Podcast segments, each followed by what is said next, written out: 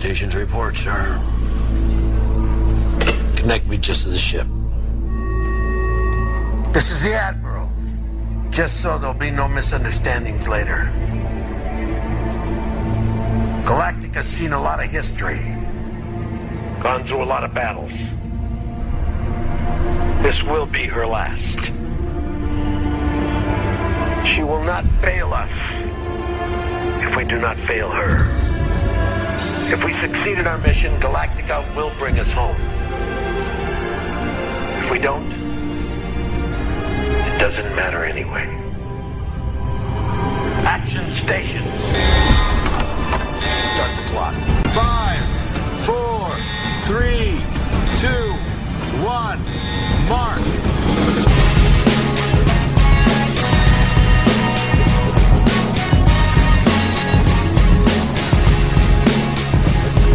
Bem-vindos, senhoras e senhores, a mais um podcast que vai falar sobre filmes e séries de TV.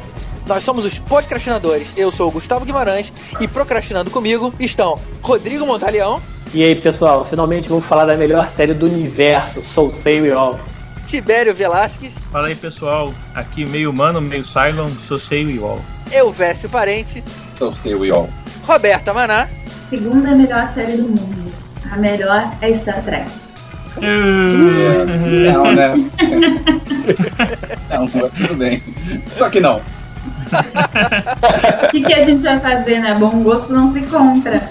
e hoje estreando a nossa cadeira de convidado, Marcelo Mello. Beleza? Conta aí rapidinho, Marcelo, quem é você? Cara, ficou bem rádio isso dos anos 80, né? Esta é a sua vida. Bem, sou. Um Bem, beijo no coração.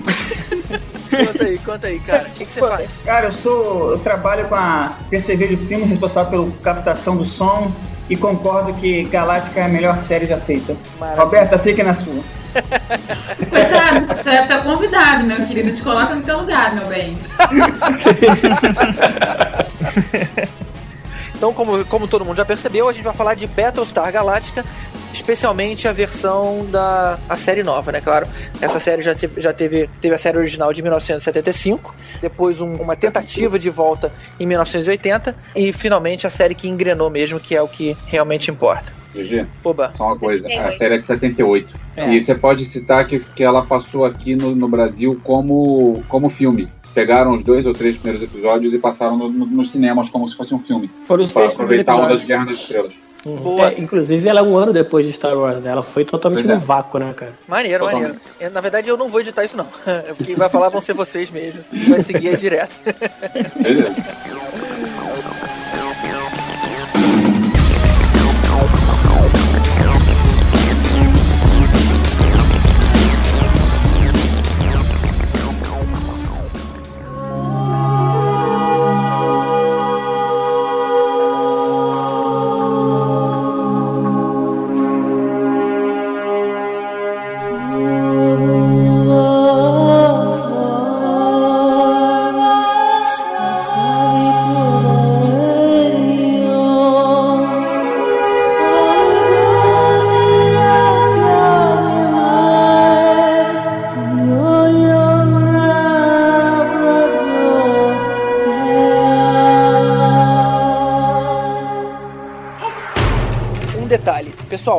vai fazer em nível de spoiler baixo, só pra dar uma fisgada na- no interesse, ou seja, não vamos contar nenhum detalhe mais crítico.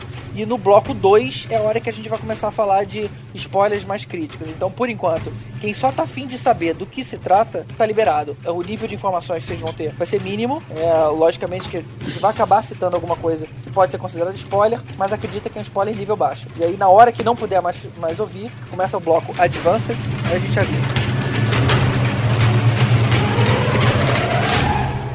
Battlestar Galactica. Quem quer explicar do que se trata a série? Vou contar um caos aqui. O dia que eu conheci o GG. É, o GG, para quem não sabe, era colega de faculdade da minha mulher. E aí teve um dia um aniversário de uma de uma menina da turma deles, e aí eu conheci o GG e no, naquele dia ele começou a me falar da série Battlestar Galáctica, que eu já tinha ouvido falar, mas eu só conhecia a original. Aí ele falou o seguinte: imagina a situação: é, humanos criaram robôs, robôs se revoltaram, se rebelaram e mataram todo mundo, e aí os poucos que sobraram estão fugindo e os robôs estão vindo atrás e não adianta, você não tem como conseguir água, como conseguir comida, como conseguir reforços, como conseguir consertar sua nave, como conseguir um piloto novo porque o outro morreu, e se ferrou porque os robôs continuam vindo. E esse é o pique da série. É, eu vou te falar que essa foi, esse foi um grande diferencial pra mim. A questão dramática numa série de ficção científica, eu não tava esperando. Quando eu via justamente essa sensação, aquilo que eu, eu falei com você tantos anos atrás, Elvis, que foi o que me mais me marcou. Era, por exemplo, você tem 20 naves pra defender, naves patrulha, digamos assim, né? Pra defender as naves cargueiro que estão as pessoas, onde tá todo mundo fugindo. Essas 20 naves, quando uma explode, não tem como repor. Não tem mais como fabricar um motor. Não tem como fazer mais uma nave nova. Não tem mais terra. As pessoas não têm mais um planeta. Elas estão fugindo em direção a um lugar que nunca ninguém viu, porque você tem o, spa- o universo conhecido e eles, como foram expulsos, fugindo dos Cylons, e de repente eles estão indo numa uma parte do universo que ninguém conhece e eles não sabem se eles vão encontrar matéria-prima, se eles vão conseguir parar em algum lugar para tentar reabastecer de comida. A produção de combustível que eles têm é muito pequena, não é feito para ser a única produção de combustível de tantas naves que estão seguindo eles. Ou seja, é um clima muito tenso. Se eu não me engano, foram 50 mil humanos que sobraram, depois de todo mundo ser aniquilado, depois das destruições dos Silos. E, e- E no início de cada episódio é, tem uma contagem de pessoas. isso, isso, exatamente. E a Laura, ela também vai naquele quadro negro, E ela fica é, diminuindo né? o número de Isso. pessoas. Exatamente. E aí, de vez em quando, nasce uma pessoa, mas em geral diminui. É. E isso adiciona o drama, né? É até porque as pessoas estão vivendo como se foi quase num campo de concentração. Não tem clima romântico ali, pra, você não tem privacidade também pra fazer mais filho. Tirando algumas pessoas que têm regalias de ter quartos, vocês têm outras naves que não tem aquilo. Simplesmente é um galpão que tá todo mundo misturado. Isso, inclusive, é falado em um episódio da série, fala sobre Isso isso. é que, muito que a bacana. presidente fala que é o momento de começar a fazer filhos. Sim, porque as pessoas só estão morrendo.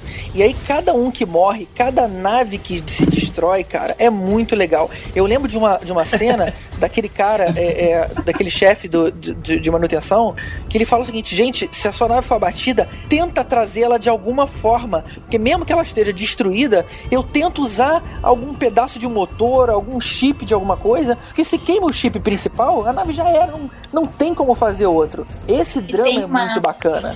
Só E tem um, um ponto, só um detalhe que a gente tem que lembrar aqui, que a série foi tão importante que em 2009 teve uma conferência da ONU de Direitos Humanos, eles participaram.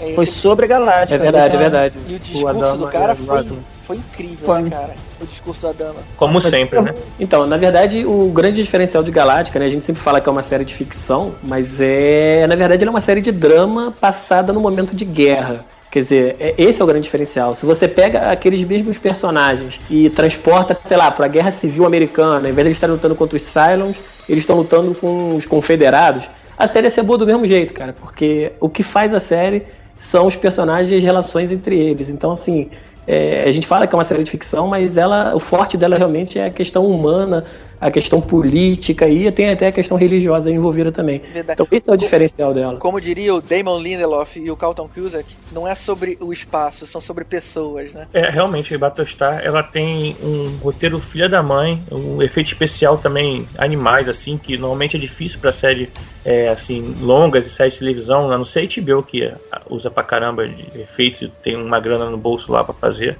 E realmente, pô, fala da, cita da parte religião e monoteísmo, politeísmo, Deus, anjos, tal, criação, criador, isso deixa tudo muito mais legal. Quando a gente conversava sobre Under the Dome, a gente falava sobre, de- é, sobre as dificuldades que seria, que haveriam em, sobre- em sobreviver em um ambiente é, com tamanhas restrições. Que a gente agora voltou nessas, nessa, nesse tema, né? E inclusive a gente citou Battlestar como um bom exemplo. Uma, Exato. como um exemplo de uma série que Exatamente. utilizou muito bem essas situações. E quando o GG estava conversando, estava comentando sobre a questão do- da falta de combustível, eu lembrei que tem um episódio que é sobre isso, porque daí tem uma nave que faz o combustível e eles vivem numa e trabalham em condições horríveis. E aí o pessoal tem uma hora que enche o saco, porque trabalhar assim por algum tempo para sobrevivência de todo mundo, tudo bem, mas É, tem uma hora que Trabalhar assim por um É. tempão. Essa questão das, das naves e da sociedade que isso acabou surgindo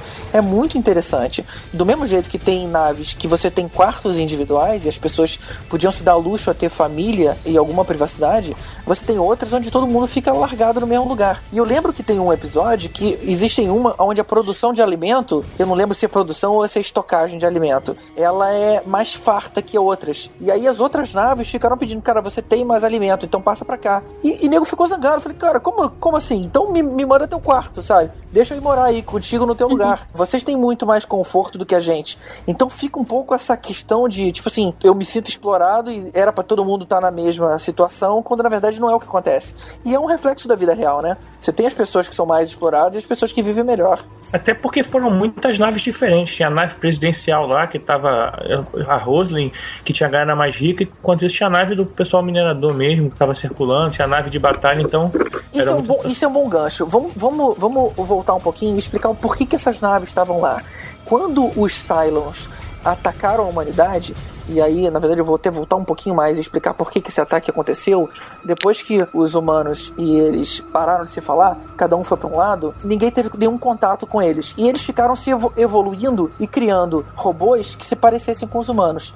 Um desses robôs, já com a forma aparentemente humana, seduziu um dos caras que era responsável por todo o sistema de defesa da humanidade. E o cara, além de ser muito egocêntrico, era muito mulherengo. Os Cylons entenderam a fraqueza do cara, eh, se aproximaram dele, conseguiram os códigos necessários para entrar no sistema e simplesmente, na hora H, eh, na hora que a, a frota de ataque se posicionou, eles desligaram todo o sistema de defesa da humanidade. Ou seja, o planeta ficou à deriva, as naves de defesa ficaram desligadas e foi um massacre. Eles foram atirando uma a uma e não teve defesa. Por isso que a humanidade foi praticamente aniquilada. As naves que hoje estão no céu, era a maior parte delas naves que estavam em trânsito entre um planeta e outro e tudo mais, e de repente falou assim: opa, deu algum problema lá, não vou voltar. Eu acho que teve o caso da nave da, da presidente que conseguiu fugir. Foram uma das poucas. Eu tenho impressão que foram o quê? Umas 30 naves que sobreviveram? Alguém sabe esse número com alguma. Posso só falar uma coisa aqui? Um dos motivos da guerra era que os Cyrus eram tratados como escravos. Eles começaram a guerra porque eles, eles achavam que, primeiro, a questão da religião, que eles começaram a acreditar em um único Deus, e eles se achavam escravos, que eles eram, as máquinas eram escravos dos humanos. É, mas isso foi a- primeira guerra. Isso, exatamente, aí- foi o que deu motivo é. na guerra. Exatamente, aí eles se separaram. Essa guerra acabou, os humanos ficaram É, com houve- houve- havia uma trégua, né? No- Isso, uma- durou uma 40 trégua- anos essa, essa, trégua. essa trégua foi 40 anos. A guerra durou acho que 30 anos, eu acho. Isso. 30 e, nessa- e durante não, 10 esses anos. 40 anos de trégua, é, existia aquela, uma suposta reunião que acontecia anualmente e, e um representante de humanos e representante dos Cylons. Só que os Cylons, depois desses, entre esses 40 anos, eles nunca mandaram ninguém. Então Era os uma humanos sempre iam lá sabe? e nunca tinha ninguém do outro lado para discutir. Que Até que na minissérie a gente começa a minissérie exatamente com, depois de 40 anos, os Cylons mandando finalmente um representante. E aí foi esse ponto do Marcelo. É, rolava um rancor muito grande. Porque eles se sentiam também donos do planeta. Eles foram criados ali. Por mais que tenham sido criados pelos humanos, eles foram criados na- naquele planeta. Então, na visão deles, não seriam eles que deveriam sair. Mas no acordo de trégua, eles saíram. E saíram, logicamente, rancorosos. Ficaram todos esses anos, sei lá, 50, 40 anos, sei lá. é, Foi 40. 40 anos. 40 anos trabalhando lá na evolução e quando eles voltaram, voltaram com tudo. E uma coisa que eu achei muito legal, e aí, Elvis, eu lembro de ter comentado com você lá naquele Day One, quando a gente se conheceu. A propósito, por que, que a gente falou no dia que a gente se conheceu, no meio de um churrasco, eu fiquei falando de, de, de galáctica contigo, cara? Que papo de merda. Nerd. Uma palavra pra Eu sei por quê, sabe por quê? Por quê? Sabe por quê? Porque é a melhor série da humanidade. Era papo de nerd, ué. A gente tinha, assim, o que assunto que a gente vai falar? A gente começou a falar de um monte de assuntos nerds. E aí um deles veio essa série. Tá. BCG é tão bom que você pode puxar esse assunto no enterro, cara. O cara tá sendo enterrado e fala, porra, e Cylons, hein, cara? Pô, vai rolar papo, cara. Agora, o. não, não, não, rapidinho, deixa, deixa eu só concluir. Ah, tá. Deixa eu só concluir. O ponto que eu, eu lembro de ter comentado contigo foi a origem da Galáctica. Porque a, a nave Galáctica, que era a nave principal da série original, lo- logicamente que depois de tantos anos terem se passado, ela caiu em desuso. Então hoje, hoje, né? Na, na época do, do acontecido, da invasão. É, a Galáctica era, era uma nave museu que Ela ficava. se transformou no museu. Exatamente, era uma nave museu. Na verdade, ela era uma espécie de frango assado das estradas, sabe? Nego parava lá pra abastecer, comprar um biscoito de polvilho no banheiro.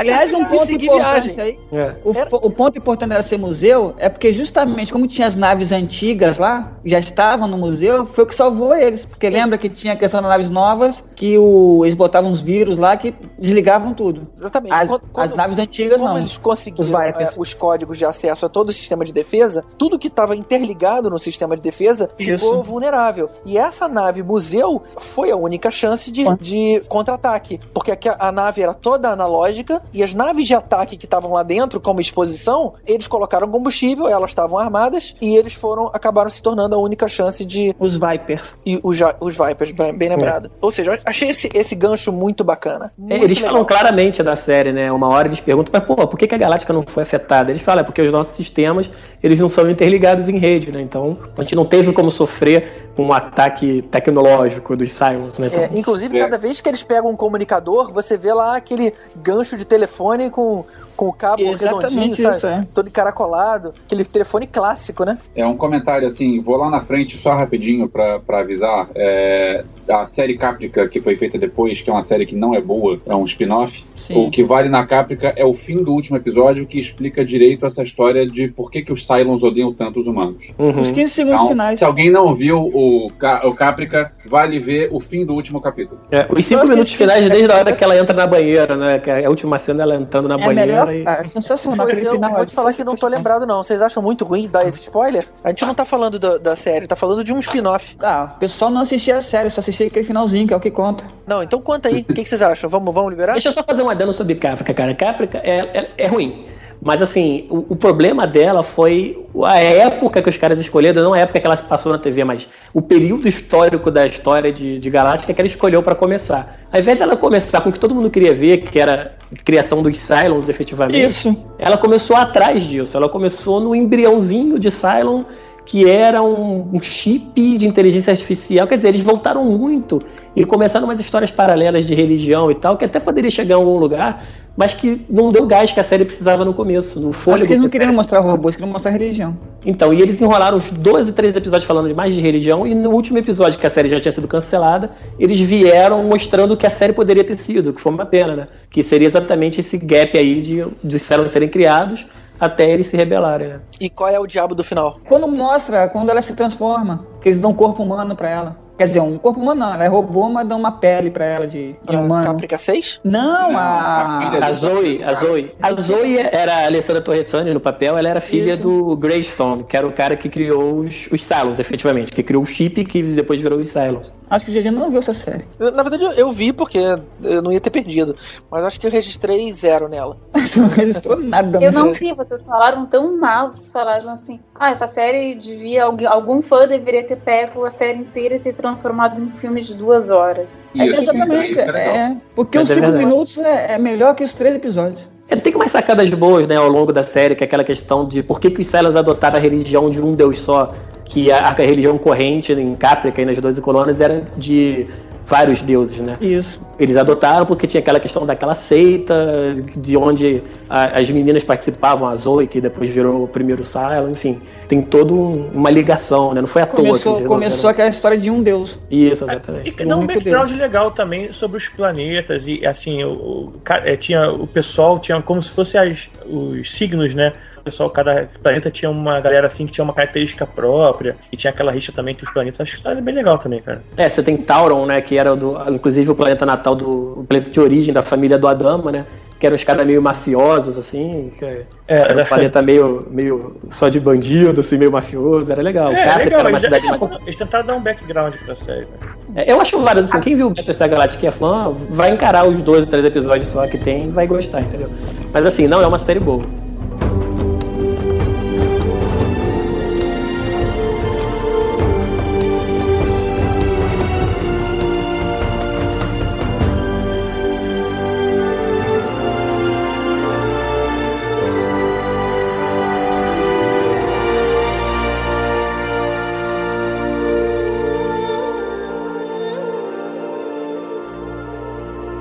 Essas referências religiosas são muito legais. Eu achei muito marcante, por exemplo, no momento que eles fogem dos Cylons, logo inicialmente, tipo assim, eles se veem ali, todo mundo morrendo, e ele, cara, pra onde a gente vai? Vamos pra onde não tá mapeado, que é onde a gente não conhece, provavelmente os Cylons também não conhecem. Então começaram a ir pro desconhecido. E eles lembraram que lá há muito tempo atrás, quando tinha as 12 colônias, eles tiveram que abandonar o planeta natal Kobol, que foi onde tudo surgiu, né? E aí os recursos naturais de Kobol acabaram e eles tiveram que sair desse planeta. E haviam 12 tribos de uma sociedade dividida em 12 tribos. Uma delas se perdeu e nunca se soube dela. Então, naquele momento, logicamente haviam lendas do que tinha acontecido com aquelas pessoas, eras depois. E naquele momento, aonde eles estavam indo pro desconhecido, eles tentaram resgatar essas lendas. Vamos pressupor que aquelas pessoas realmente existiram e vamos tentar chegar onde elas chegaram, porque supostamente elas estariam no paraíso. E é muito legal ver entre as pessoas nas naves, gente não acreditando nisso, caramba, não tem nenhuma informação com credibilidade para dizer que aquilo realmente existiu ou não. Então, ou seja, a fé foi uma coisa que movimentou muitas pessoas ali.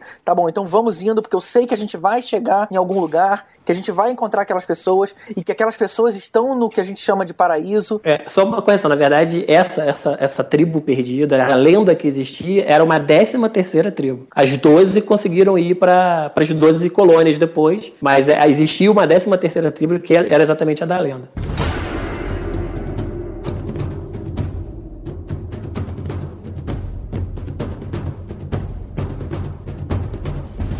Voltando então ao início da série, eu acho que um dos motivos de Battlestar ter feito tanto sucesso assim de cara foi aquele episódio 33, né, cara? Que foi muito tenso. Esse aí é incrível. Ah, não, fala sério que vocês lembram da história só falando o número do episódio, né? Sim, é o primeiro episódio. Você não falou 33? Não Ah. Pô, que burrão! Do episódio. Cara, tô achando que vocês estão falando do episódio de número 33. Então, não dá, não, esse episódio foi foda. 33 era o nome do episódio. A cada 33 minutos os Cylons apareciam atrás deles. E, Putz, isso era, isso era muito maneiro. Muito maneiro. e a situação louca, cara, é que assim, é um spoiler leve, porque é do primeiro episódio, mas aí e todo aquele dilema de destruir uma nave que poderia estar com rastreador com humanos dentro da nave, cara. Sendo que só existiam, sei lá, 40 mil humanos. Então, é- aquele episódio foi muito tenso. O plot desse episódio, cara, já diferencia a Galáctica das outras séries. Você vê como que o negócio é inteligente, cara. É tipo, porra, eu sou uma raça de robô. Eu não durmo, eu não como, eu não sinto cansaço. O que, que eu vou fazer? Eu vou caçar os humanos loucamente na menor janela de tempo possível para identificar eles.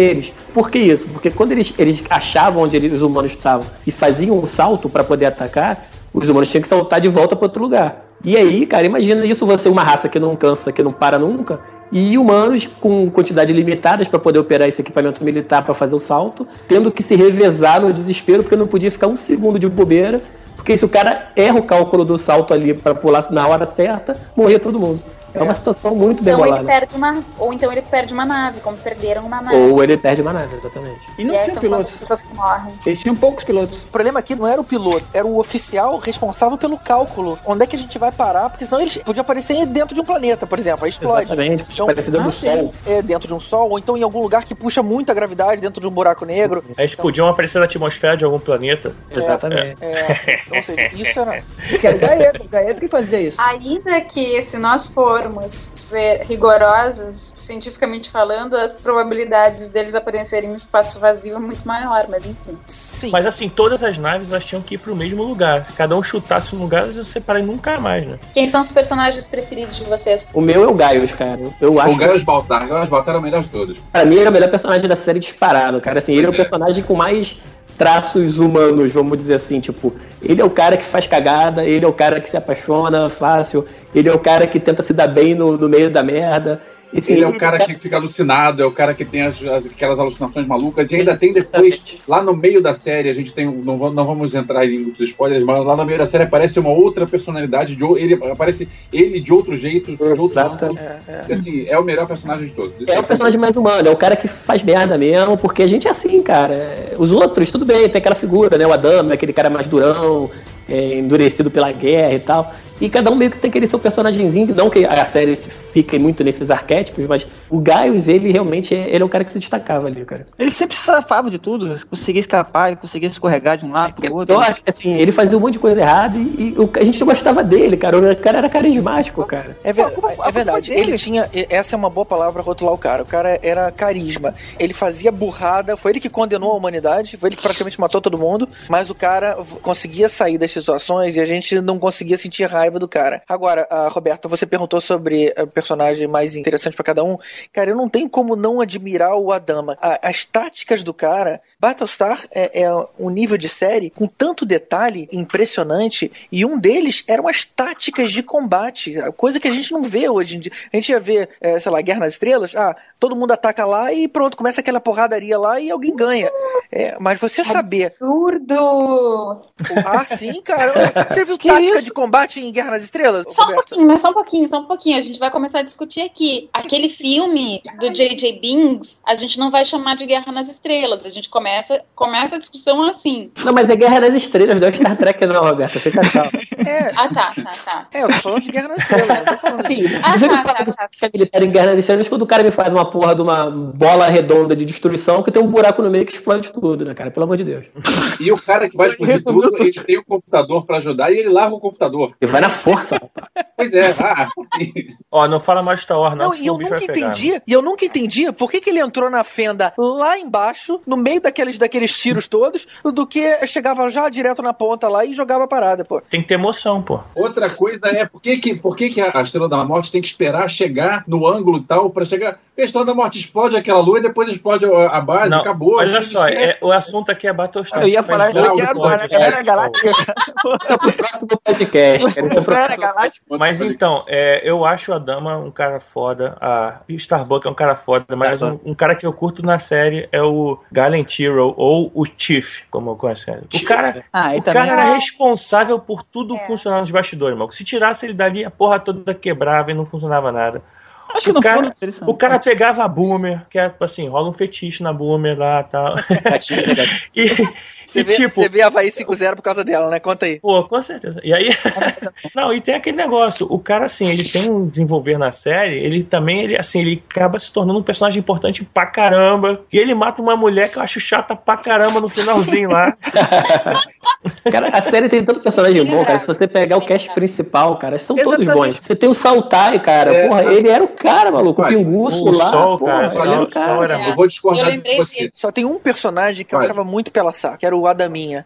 Pois é, eu ia falar disso, eu ia falar Mas do ele Polo. mudou muito. Inclusive, porque aí, aí a gente compara com a primeira série, que quase tudo da nova série é melhor do que da primeira série, e o Apollo da primeira série era melhor do que esse. O Apollo é o único que não, não, não, não convence. É, ele tem uma cara de barrados no baile, né, cara? Ali Ah, mas- não- Mas eu achei válido a mudança dele durante a série. Tipo, ele começou meio que o filho do chefe, querendo se provar que era alguém, e no final ele já, já tá um cara diferente, né? Em algum determinado momento da série ele ganha uma posição de destaque, de comando, depois ele, ele toma um outro rumo na carreira, enfim. Eu achei legal a mudança dele, cara. O personagem desenvolveu bem, mas acho que como ator, não sei não. cara. O personagem dele cresceu, acho que na terceira temporada. Terceira e quarta temporada foi mais forte pra ele. E o teu, Marcelo, qual é teu personagem preferido? Cara, eu tenho três personagens preferidos. Eu tenho o, o Baltar, o Adama e a Starbuck. Então fala da Starbucks, São, dois já são escolheram. as três, já. são, é, são as três. Ah, vou escolher Starbuck a então. Apesar de eu gostar, eu gostar muito, da, eu gostar muito da Laura também. Ah, eu Laura gosto é. da Laura, É, eu gosto Laura- muito da Laura foi- Eu tenho a um, Laura cara, foi lembrança. um personagem especial. Lembrando que a com Laura, ela era centésima, trigésima, sei lá, na cadeia presidencial, só que como morreu todo mundo, paraquedas. Uhum. e aí, é, exatamente, ela, ela era uma professora, né? Qual era o cargo dela? Era uma deputada? Era, sec- era secretária de educação. Era secretária, ela era secretária de gabinete, tipo de um Ele é secretário, deputado secretário de lá. assim. educação. Secretário É. de educação. Era alguma coisa assim. no- ela- Ela era professora. E no começo da série, o Adama, é, ele meio que. é, ela escuta, inclusive, o Adama não acreditando, desdenhando ela no cargo, né? Tipo assim, ah, eu vou dar ouvidos para uma secretária de educação. E que ela tá pensando. E ela sempre acreditou em tudo, inclusive no livro, na, na, em Cobol, que ele não acreditava. É, e uma coisa legal do Adama foi que ele sempre foi firme, de, ele nunca quis assumir o comando É, da, da exato. Da, da parte civil, né? Ele sempre falou, né, eu sou militar, eu vou ficar nisso aqui, eu não, não quero me envolver com isso, com política, com nada. Né? Cara, e falando nisso, o relacionamento dele com a Laura também durante toda a série é uma coisa bem legal, assim. É tipo gato e rato, e como gato e rato, tá? Como é que acontece? Não, não, cara, eu até achei eles bem parceiros, tirando o iníciozinho, que ele Sim. desconfiava da- do talento dela, mas Então, depois eles mesmo. ficaram bem unidos, cara. Sim, gente- exatamente. A gente bem até unidos mesmo. por algum envolvimento maior, Mas não era uma coisa melosa, não era, não era um relacionamento chato era um respeito ali, né? Eles começam assim com divergência de ideias e ideais e no final acaba que eles vão se unindo mais porque vai tendo um inimigo comum e tudo mais. Já que a gente falou de personagens legais, tem algum que vocês não gostam? Eu tenho uma. Eu tenho, eu tenho, eu. Do Ala. Do Ala. Do Ala, pra mim, Quem foi é? uma personagem que se perdeu, cara. Quem é? A de comunicação. Era a Rihanna lá, oficial de, de comunicação. A a Aurora. nave. E ela parecia Rihanna, né, cara? Do nada, o personagem dela deu uma aloprada e terminou de uma forma. Tentaram dar uma força pra ela, acho que tentaram dar um gás no personagem dela que não deu muito certo, não. É, eu, eu- eu não curti muito. Assim, tudo bem, eu entendi a situação de desespero e tal, mas eu não curti o destino do personagem dela, não. Eu gostava do Balter, e aí achei que no final ele virou um personagem caricato, pregando pro, pra Cylon. Aí eu achei que ficou meio caricato, assim. Ele, ele pagou uma de Jesus, né, cara? E até a barba É. ele deixou crescer. Então, mas isso é a cara dele, né, cara? Você vê que ele fez isso pra ter as Exatamente, ele aproveitava. mordomias, pra ter a mulherada em volta ali, as, as servas, né, que ficavam ali em cima dele, ter, Se ele viu que tava sendo bem, ele seguia com aquilo. é, ter o apoio É, do mas, povo, mas eu achei caricato, entendeu? Eu achei, achei aquilo caricato, assim. Ele lá no finalzão, por exemplo, pregando pra um Cylon. Assim, é, é falar com uma parede, entendeu? Não com os Cylons é, humanos, mas com o Cylon de metal. Até aquela cena, pra mim, foi tipo assim, gente... Não, não acabou o personagem, mas assim, é, foi mais uma... É, meu voto contra, pra mim, o pior personagem dessa série é, aquela, é a Tori Foster. Aquela mulher ainda deram um personagem principal pra ela depois, assim, ela começou a ter mais importância na série. Cara, aquela mulher não era pra ter, ter morrido cedo, assim, e tudo mais. Sobrou, sobrou muito tempo pra ela nessa série. Desculpa, cara, quem é essa? A Tori Foster, é a, ela era a assistente da Laura Ah, no tá, tá. início. Tinha Ah, cara de indiano lá. Aham, Isso. é. E depois ela, ela, passa, ela se torna parte de um grupo exclusivo de pessoas. Já tá, no, já tá no momento Gostei. spoiler? Não, não, não E me nada. diz uma coisa, Spoiler. Cylon, qual o melhor Cylon? não mas A gente aí não a gente pode não falar pode falar agora, né? mas toda, aí, cara. vai Não ser, é- aí vai ser tipo assim, spoiler master. É. É, o meu Silent preferido. Tá. O Marcelo tá perdido com essa coisa de spoiler, cara. Outro personagem que a gente que eu, que eu também gostei, que eu também gostava, era o Homo Lampkin, que é do ator Mark Shepard, aquele o ad- o advogado. Ele apareceu pouco, mas foi maneiro e a gente teve a sorte de encontrar o cara numa entrevista no ele fez Supernatural também e a gente foi lá encontrar o cara. Maneiro tá Gente boa pres- ele. diante de um cara, gente boa, e a gente tava, eu tava diante de um cara do que tava no Battlestar Galáctica. Isso foi um negócio maneiro. Pô, muito maneiro, hein, cara. Bem legal, né, cara? E já que a gente tá nessa de personagens mais secundários, um- esse nem é tão secundário assim. Um cara que eu gostava na série também era o Wenders, o Samuel Wenders, que tem uns pega no Starbucks depois no Ah, final. o, o esportista lá, o jogador do triângulo. É, com ela. Pirâmide. Ele ganhou uma importância bem grande no final da série. É. Eu gostava do personagem. Não, dele. ele era maneiro. Ele trabalhava Outro- bem, ator. Outro legal também era o, o Leoben. Sim, esse eu Eu gostava, era um dos que eu mais gostava. Quem O é? Leoben é? que tem. que- O Leoben, aquele que tinha uma Da relação de Starbucks. amor e ódio com a Starbucks. Exatamente. Qual era o nome da- do personagem cujo ator fez, inclusive, a primeira, a primeira fase? Ih, estava esquecendo. É o Tom Zé. cara, E, o- Sério. e ele, Era o ele era o líder, é o líder da oposição, né, cara? É, Que- o Lia Dama. É. Tom Zero, que é o nome do personagem. O ator era o é Richard que é? Hatt. Ele era o terrorista. Richard Hatch. Pô, Isso, era o Tom Zero. cara. Tom personagem. Zarek. Tom. Zarek. Isso, Que ele foi, o. Lia, que ele foi o Lia Dama na série clássica. Isso, ele foi o Lee na série clássica. Pô, muito bacana, cara. Gostava muito das intrigas que ele fazia. Já que a gente tá falando da série clássica, a Starbuck era homem, né? A É. Starbuck era o cara de pau a do, do, do Escaldão Classe A. Isso. E a Cara, é. muito melhor Starbuck mulher. Tem um episódio que eu acho sensacional, assim, que não tem nada de ficção científica, que praticamente bota todos os episódios, todos os personagens frente a frente, que é um episódio que o Adama resolve criar um ringue de boxe lá. Ah, esse E aí episódio ele é faz- sensacional. Ele faz muito- todo mundo é, participar do negócio. E aí ele bota. Quem quisesse podia convidar qualquer pessoa a participar. E ele bota praticamente todas os- as desavenças frente a frente lá. Inclusive o Tiff escolhe ele pra lutar, pra soltar todo o ódio que ele tinha lá naquele momento. Esse episódio eu acho muito legal, cara. Esse episódio é, é um daqueles que diferencia a série das outras, né? De, de ficção, principalmente, né, cara? Que foi um episódio que praticamente é ficção ali porque tava dando uma nave, mas o episódio já foi passado num ringue de boxe, né, cara? É que é uma série completa, né? Ela trabalha tanto com a questão dos dramas pessoais, naquilo que a gente estava falando antes, é tanto a questão dos dramas pessoais e tudo mais, quanto com essa questão da, da guerra e tudo mais. Acho que é isso que a gente gosta tanto nessa série.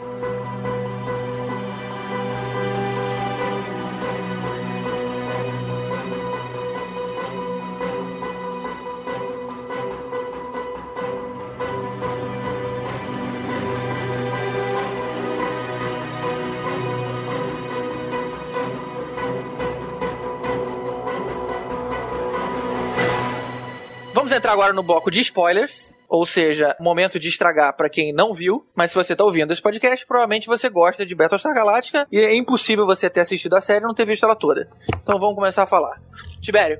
Então, começando do começo, a gente volta lá para aquele episódio 33 que a gente já citou e tudo mais, em que a gente já começa a acompanhar a humanidade fugindo dos Cylons. E aí, a primeira temporada a gente começa a entender quem são esses humanos aí que estão fugindo, né? Quem, é- quem são esses sobreviventes, né, cara? A gente acompanha aí a, o relacionamento da Apollo com a Starbuck e o Baltar com a Number Six e até a relação, tipo, que eles conseguem capturar um Silo, um Silo né, a Starbuck, e aí a gente, o que, que vai acontecer agora, né? E será que a gente vai fazer a mesma coisa que eles fizeram? Essa, essa primeira temporada, assim, é o que acho que todo mundo se apaixona pelo Battlestar logo de cara. Ainda na, na primeira temporada, cara, a gente teve aquele, aquele final mega chocante que eu acho que ninguém tava esperando, né? Que na verdade foram duas revelações, né? A gente descobre que a Boomer era, um- era uma Cylon infiltrada e ela simplesmente atira e aparentemente mata o personagem principal da série, que era o Adama, né? Então, assim, pelo menos pra mim, e olha que na época a gente já acompanhava Lost e tal, mas foi um dos finais de temporada, assim, mais chocantes que eu já vi, cara. Foi aquele gancho pro segundo, ele na mesa ali quase morrendo, e a série simplesmente acabou sem maiores satisfações. Então, assim, foi um mega gancho que se o cara não tinha ficado ligado em Galáctica até ali, dali pra frente o cara ficou. É verdade. E foi a primeira Cylon, né? Que a gente descobre quem é. Ela é a primeira que a gente descobre. Como é que foi que ela descobriu isso? Você lembra dessa cena? Não, cara, mas a primeira Cylon que a gente descobre é a Caprica Six, não? Que ela fica lá na cabeça do Bal, tá enchendo o saco dele, até Não, não, tem mas, hora- mas- mas ela, mas ela. É, ela não tá. Eu tô me referindo aos escondidos, os da nave. Os É. que estão entre os humanos. Não, na verdade a gente sabe que ela, a Boomer é a Cylon é, quando, ela já- explode, quando ela explode a reservatória de água da, da Battlestar. Como é que a gente descobre? Foi, aquela, foi a musiquinha de novo também? Porque lembra que quando os últimos estão sendo revelados, eles são atraídos pela aquela musiquinha, e aí eles, eles se encontram e, se, e percebem, puta, todo mundo aqui é Cylon. Não, mas nesse momento a musiquinha- Não foi assim com ela. não Nesse assim. momento a musiquinha não era relevante ainda. É. Nesse a musiquinha nem existia. A musiquinha não existia. E ainda, só que nesse momento ainda tinha o lance que tinha uma boomer lá na Terra com o Hilo e tinha a da nave. Era, era- na verdade elas Sharon. Aí Era uma Sharon. Sharon na É. Terra e uma Sharon na Uhum. nave. Uma era Boomer e a outra era Tina. Não, é, não tinha duas Isso. Boomers. É, tem razão. É. É que senão confunde. A que matou o Adama era a Boomer. Isso. Sim. E a Tina Boomer. tava, tava, tava na Terra e ela já se comunicava com os Cylons.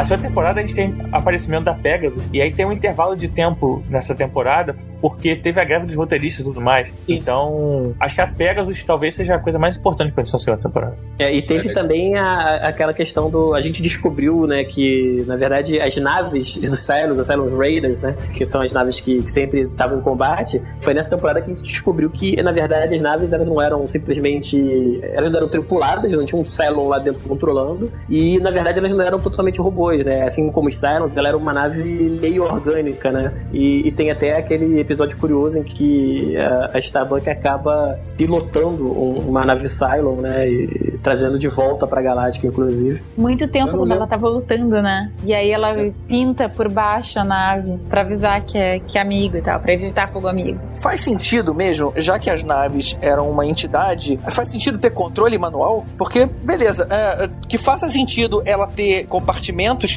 cadeiras pra entrar outras pessoas, que eles podem levar outros Cylons. Mas não faz sentido ter um volante ali, por exemplo. que é- Não, a da- não, o, o Raiden não, o Raiden era um ser vivo. É, mas não tinha volante. Ela simplesmente arranca os, os conectores nervosos lá e vambora, entendeu? Ela não usa manche? Não, vo- volante é a palavra errada. Manche. Não, Não, não, não. Ela tem fica controlando, de tipo, um- uns músculos lá, os tendões. Eu acho que é exatamente isso. Ela tá porque os tendões eles funcionam meio que por reação. Então, quando ela puxa um tendão, digamos assim, ele vai pra um lado. Quando puxa outro tendão, vai pro outro. Eu entendi como se fosse um negócio desse tipo, entendeu? É, é tipo o martelinho do médico no joelho, né? Que, que o cara dá um chute. É, é, Não, mas é, reflexo o negócio. Alguém me lembra como é que ela faz pra conseguir entrar, che- voltar pra Galáctica sem, sem ser abatida? Porque por fora era um, era um Cylon. Ela faz a manobra no, no Lee, ela fica virada de cabeça pra baixo, assim, aí o, ela escreveu embaixo alguma frase, alguma piada deles lá. É aí que o Lee olha, olha ali e percebe que a. o Lee olha ali. Ou seja, ela fica de cabeça pra baixo, bem que não tem cabeça pra baixo no espaço, né? Mas ela faz o Ela fica em quê? cima dele, ela fica em cima dele. Ou seja, ela dá uma de Top Gun, né? Isso. Cara, peraí, peraí, essa parada é muito filosófica, cara. Como assim não tem cabeça pra baixo no espaço, cara? Sim, ué. Tem sim, senhor, cara. Você tá sentado numa cadeira. Se a sua cadeira tá na sua cabeça, você tá de cabeça pra baixo, cara. Mas quem garante que tá todo mundo no mesmo nível? A sua nave pode estar com um tipo de alinhamento. A nave do lado pode estar no outro. E pra ela, ela tá no certo. Ele começa a perseguir ela e ele começa a perceber que ela tá, a nave tá tomando uma atitude estranha. Primeiro que não tá atacando ele, tá indo em direção à galáctica. E logo depois ela dá uma parada assim e ele cai embaixo dela. Quando ele cai embaixo dela, tá escrito em cima. É, embaixo, no caso. Embaixo da nave ela escreveu uma frase que não lembro o que, que era. Alguma piada lá pra ele. Pô, se ela escreveu, por que ela escreve uma piada e não escreve sou eu, não atirem? Porque é Sarah. Porque é Starbucks, não é tipo qualquer pessoa. Se fosse qualquer pessoa, teria escrito. Ou eu então sou aquela- a fulana, mas é Starbucks. Aquela resposta padrão, né, de seriado, porque era isso que o Cylon faria. Pra mim, uma das coisas assim, que eu não gosto dessa série foi essa parada, cara. Não faz sentido. Cuidado, cuidado que você tá falando, rapaz. Não fala mal não, não fala mal não. Não, só eu tô falando dessa cena. Não faz sentido ela pilotar uma nave puxando os tendões da nave, cara. Não faz. Podia ser pior, cara. Ela podia pilotar puxando a crina da nave, né? Pra mim, pior eu me é lembro- que isso não teve repercussão na série. Ah, O que, que eu quero dizer com isso? Eles não aproveitaram o conhecimento que eles adquiriram com a tecnologia, entre aspas, dessa nave. E sair domando Pra- todas as outras naves, né?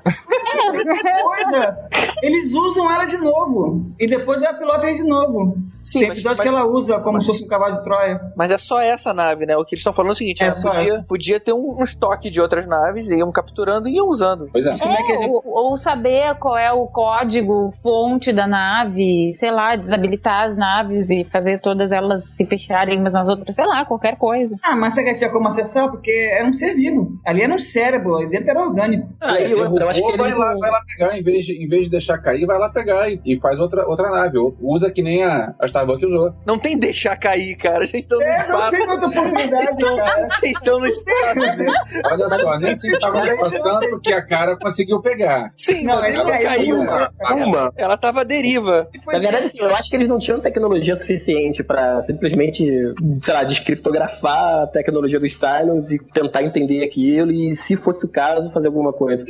Acho que eles não tinham nem tempo, primeiro, e nem tecnologia e como fazer, entendeu? Não tinha pessoal, não tinha nada. Era contadinho ali, quem tinha era pra brigar e vambora, entendeu? Se eles soubessem fazer isso, eles conseguiam desativar a, a, principal deles. Não precisariam controlar um Cylon, cara. O que eu achei que eles não aproveitaram bem foi aquela história de criar caças, como fizeram aquele avião invisível, aquele caça invisível. Porque não justifica na, na série não construir mais naves. Maluco, é nessas horas que eu vejo que eu não lembro de porra nenhuma mais, cara. Que Eu caça também. invisível. É que ele tá lendo lá, cara, caça. Não, não, cara. não, É. não, não, esse eu não tô lendo, não. Esse eu lembro. Lembra que tem um episódio, tem uma temporada que constroem. invisível. De repente apareceu a Mulher Maravilha na história. Cara, é um caça tipo Sentada esses aviões militares americanos, eles fazem um invisível. Uma coisa que acontece muito importante pra história da, da série, pelo menos desenrolar, é o aparecimento da Pegasus, né, cara? Pegasus, ela, ela aparece assim, do nada, lá no meio do espaço, e acaba encontrando a nave do Adama, a galera que tá com a Dama lá. E aí é uma surpresa, porque a Pegasus é uma nave, uma Battlestar maior que a Galáctica, ela tem uma pessoa na, na hierarquia militar maior que o Adama, e eles têm um pensamento totalmente diferente de comunidade, né, cara? Comunidade maies, né? Tipo, o negócio é a gente juntar aqui porque a gente tem que resolver esse problema com os Cylons ainda.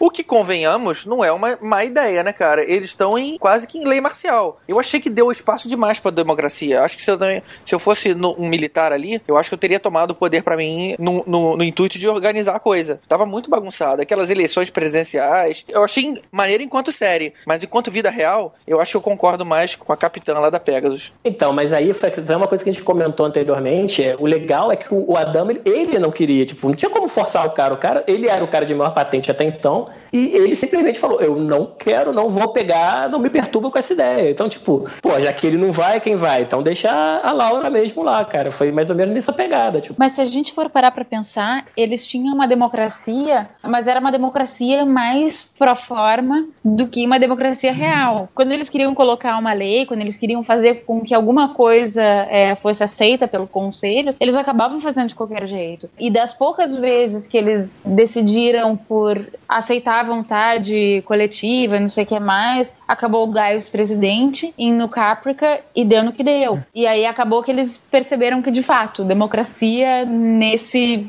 Nesse contexto, nesse contexto né? não funciona. Então, vamos lá. E, cara, tem um problema muito sério com a Pegasus. Assim, a Admiral Ken, lá, Cain, não lembro como é que é o nome dela, ela, na verdade, ela pega outras naves, abandona pessoas, assim, no espaço a- vagar, sem destino, porque ela quer as naves, as peças das naves, pra consertar a Pegasus, cara. E aí, tipo, ela deixa pra morrer milhares de pessoas. Isso aí é uma, uma parada também que não sei se seria o mais correto fazer em tempos de guerra, entendeu? O que, que adianta você ter uma nave pra batalhar com meia dúzia de pessoas e, na verdade, você vai defen tá defendendo quem ali, né? Que, que humano que você tá defendendo se os humanos foram abandonados pra você botar peças na sua nave? É, mas ela ficou meio que maluca, na verdade, né? Ela, ela tinha uma coisa na cabeça, era vingança. Vou atacar o Cyrus de qualquer maneira. Você entende como maluquice ou como uma dedicação, um objetivo? Tipo o General Zod do último filme.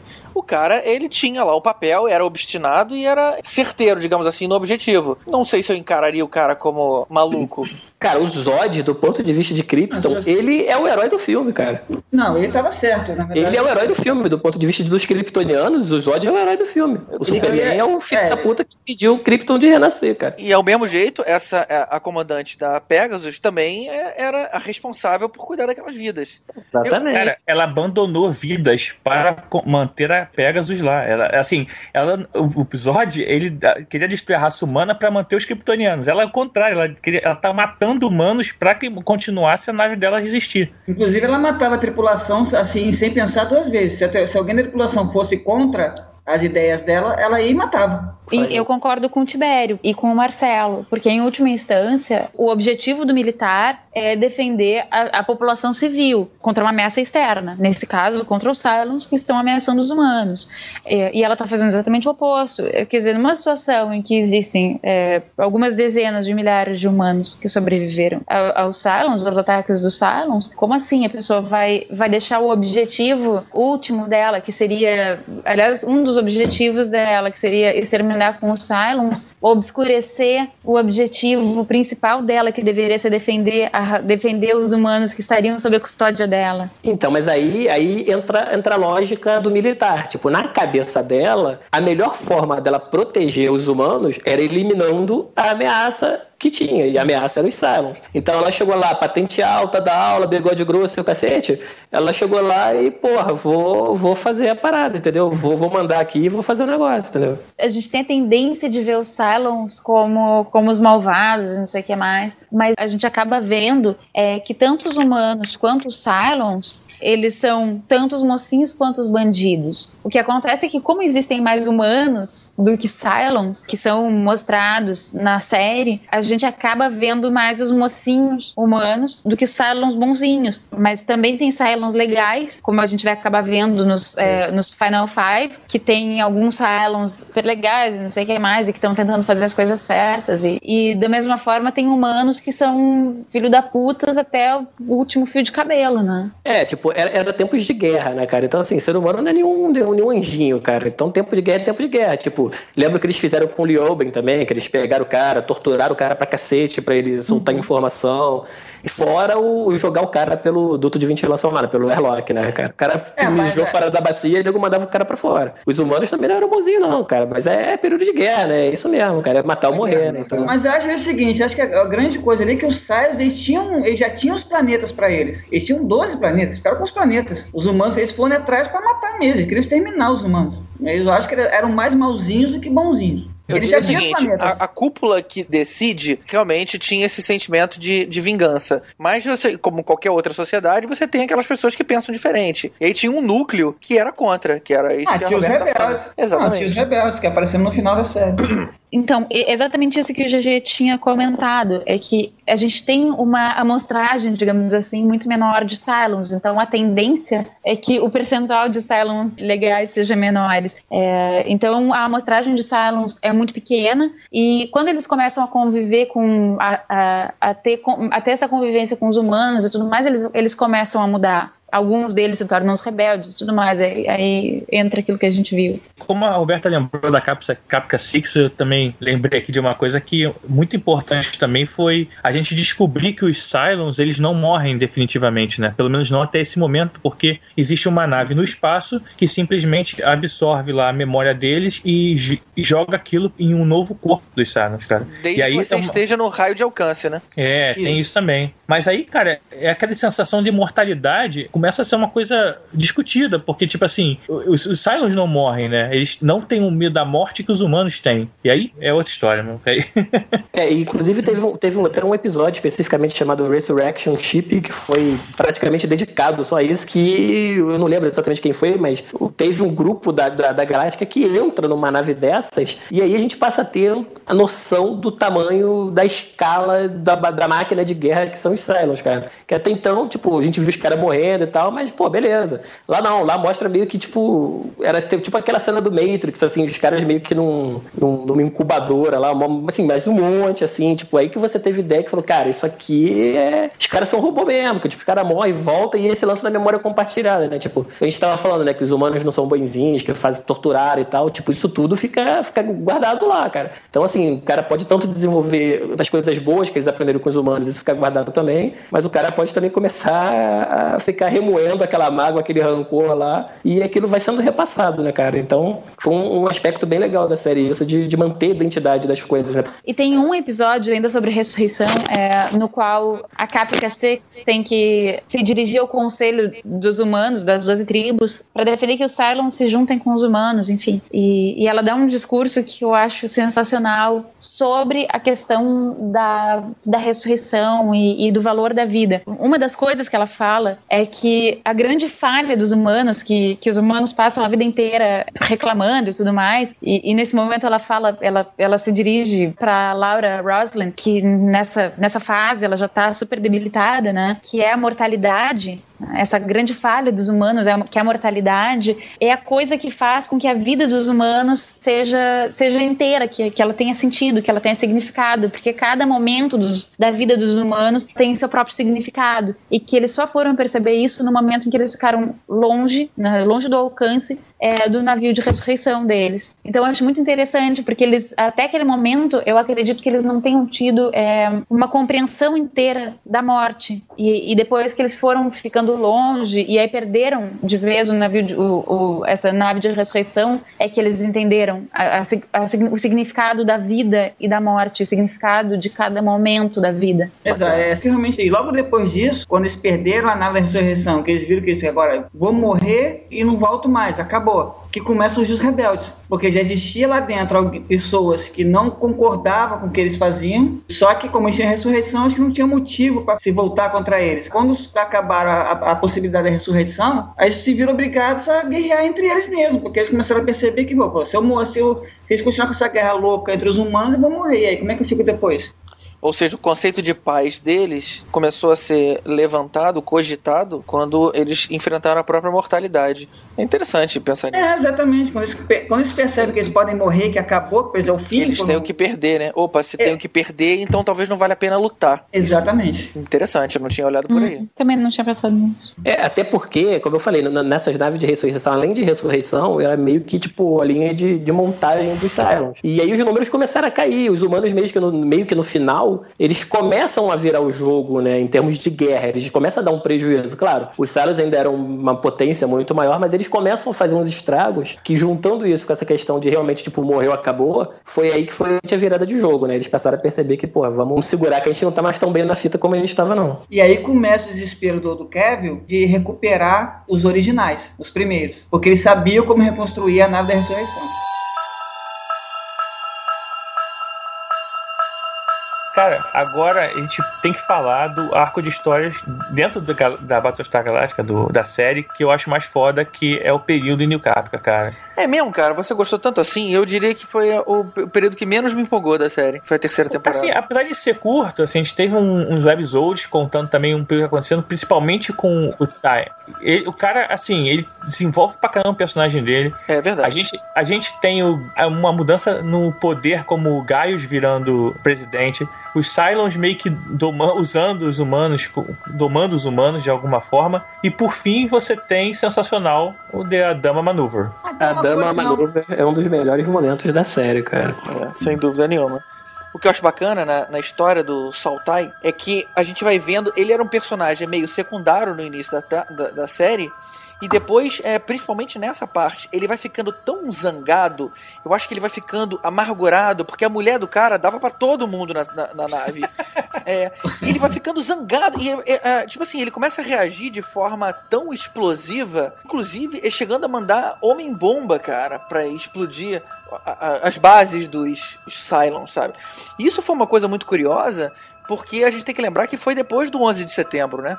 Eu diria que foi uma, uma coisa meio corajosa você fazer o lado dos mocinhos usarem um homem-bomba é, para provar um ponto específico. Ou seja, eu acho isso é mais uma das coisas que provam que Galáctica é sem precedente, cara. Eu duvido que qualquer outra série fizesse algo desse nível. É, e aí entra aquela questão que a gente sempre fala, né? Do desenvolvimento dos personagens, né? Tipo, no começo, é, ele- apesar dele ser o Exo lá do, do Adamo, braço direito e tal, mas ele lidava com essa questão, do, principalmente da mulher dele, é, ele lidava de uma forma mais passiva. Ele- ou seja, ele enchia a cara, ele vivia pinguço lá, largado e tal, e aí realmente, depois dessa. Dessa, dessa parte de New Caprica, ele, ele toma outro rumo, né? Ele, ele lida com isso de outra forma e aí o personagem cresceu assim de uma forma absurda, né? E se não me engano, e, e eu acho que eu não me engano, eu acho que foi ele que inclusive matou a própria mulher, não foi? No fim das contas? Foi, foi. Ou seja, Foi ele- é, o cara era, a- amava a mulher dele, apesar de tudo, mas percebeu que é, ela era um problema. é, ele foi no conselho e todo mundo concordou, "É, ela tem que morrer. E o cara falou: não, deixa que eu cuido disso. Ela entregou os planos Foi porque dos Cylons. Exatamente, exatamente. Sinistro. Agora, em New Caprica, uma das coisas que eu acho mais interessantes é a gente perceber, porque é, lá no início, quando a gente falava é, nos personagens preferidos e tal, muitos de vocês comentavam que o Gaius era um personagem bacana, não sei o que mais, porque ele fez o que muitas pessoas fariam. E em No Caprica, a gente percebe o que muitas pessoas de fibra fariam. E na real, No Caprica é, reflete um pouco da realidade que a gente já viu no Brasil em 64, que a gente vê em vários lugares é, ainda acontecendo. Muitas pessoas é, que se veem em situação de opressão se colocam em risco pela liberdade de muitas outras pessoas é, e acabam, como, como sou, é, sendo torturados, não sei o que mais. Essa, essa para mim é uma das coisas mais legais de New Caprica, é, dessa, desse arco que é de New Caprica. É mostrar como, é, como a gente pode ser passivo ou como a gente pode ser ativo nesses processos. Né? Como a gente pode ser o Gaius ou como a gente pode ser o Soul, como a gente pode ser da resistência. Falando de mudança de personagem, é quando o Adama, filho, vira homem, né? Pelo amor de Deus, agora sim ele era um cara lá. O Adama Filho não me convenceu nem até o fim da série. Pra mim, aquele personagem é um personagem que não rolou. Eu Mas, preferia ver o o Tom Zarek, era pra- que era o Adama velho, e lembrar do o ator e o personagem, os dois. Aí eu vi o Tom Zarek que lembrava, é o outro Adama era bem melhor. É, aquela Talvez, maquiagem, aquela barriguinha, aquela barriguinha falsa dele não convenceu muito e tudo mais, mas ele, como comandante da Pegasus, ele toma uma decisão muito importante e aí acaba ele virando alguém, né, cara? Que até ali a gente não, não convencia, né? É, o problema todo foi ele, foi a forma como ele, ele virou esse alguém, né? O cara tava todo gordão e de repente ele decide, não, eu vou, agora eu vou focar, vou fazer uma malhação e dois episódios depois ele tá fortinho de novo. Exatamente. É, ele ligou pra Polishop, comprou um TV Jim e começou a fazer uma porra. AB Shaper, né? É, tem vários ali, cara. Agora é Zumba, meu bem.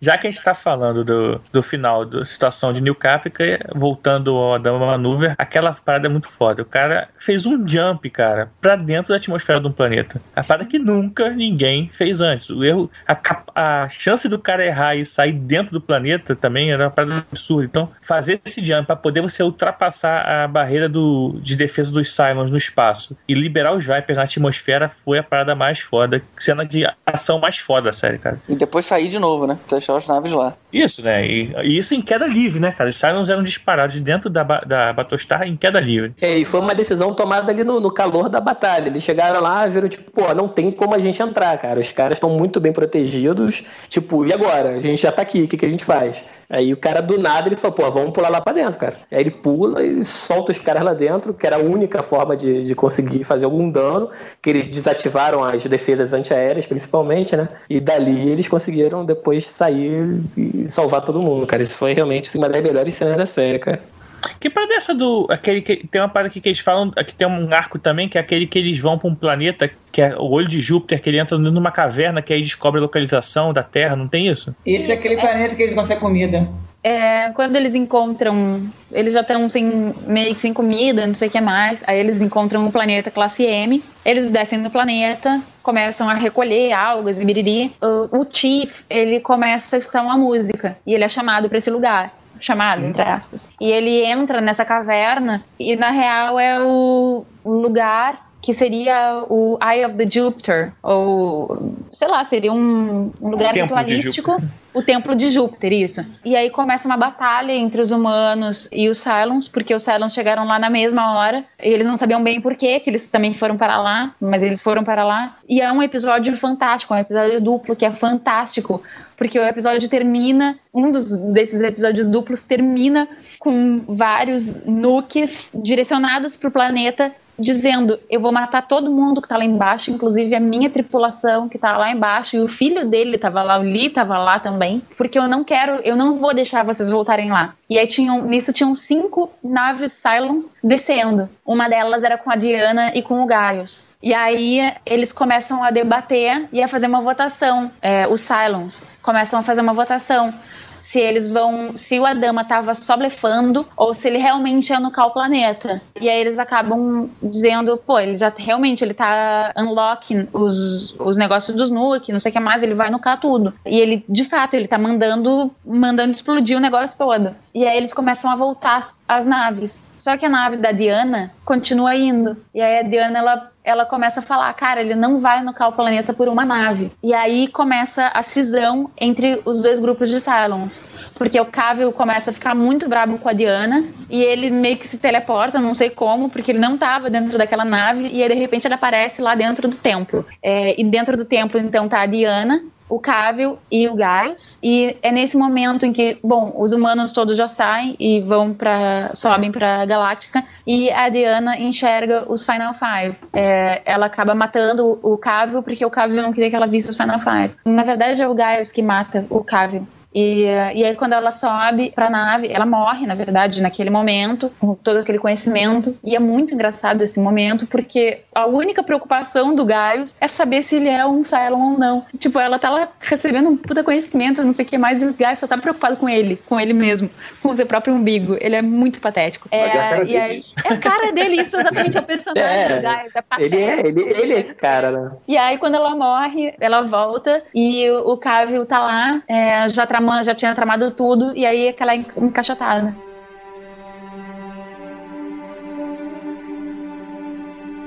A morte da Starbuck foi um troço que eu achei corajoso pra cacete, porque é num momento é, você matar um dos personagens principais e assim, como, como assim? É, o que, que vão inventar? Porque esse personagem não pode sumir assim, né? É um, é um dos personagens mais importantes que tem, então não pode. E arranjaram um jeito do personagem voltar depois, e aí esse jeito que arranjaram não agradou todo mundo. Mas por que que não agradou, cara? Acho que foi uma parada maneira, assim. Eu acho que, assim, a- a- a- não teve uma explicação definitiva por parte da história do que que ela seria, porque que ela teria voltado. Mas aí acho que ficou aquela de que, assim, ela realmente era o, o anjo que ia guiar a humanidade pra Terra, né, cara? Eu vi a série depois de já ter acabado, então eu ia vendo e depois eu ia acompanhando nos Wikipédias da vida o que que acontecia. E aí eu vi um monte de debates em MDB e Wikipédia e, e sites aleatórios, um monte, falando, é, com gente discutindo sobre o, o que, que aconteceu com a Starbucks, com esse negócio de a Starbucks ser um novo Messias. Não tinha discussão sobre o fim-fim, né? A última cena que aparece a Capica Six e o Gaius, que a gente vai falar daqui a pouco. Mas que isso acho que é um, o, o fim que agradou todo mundo. Mas a solução que deram pra Starbucks não agradou todo mundo. E eu, particularmente, não sei se eu gostei, não, mesmo até hoje. É que o Battlestar, ele sempre foi um pouco sobre religião também, né, cara? Assim, desde o início tinha um pouco de ficção, mas tinha um pouco de religião, assim, que inclusive uma série que trabalhou muito bem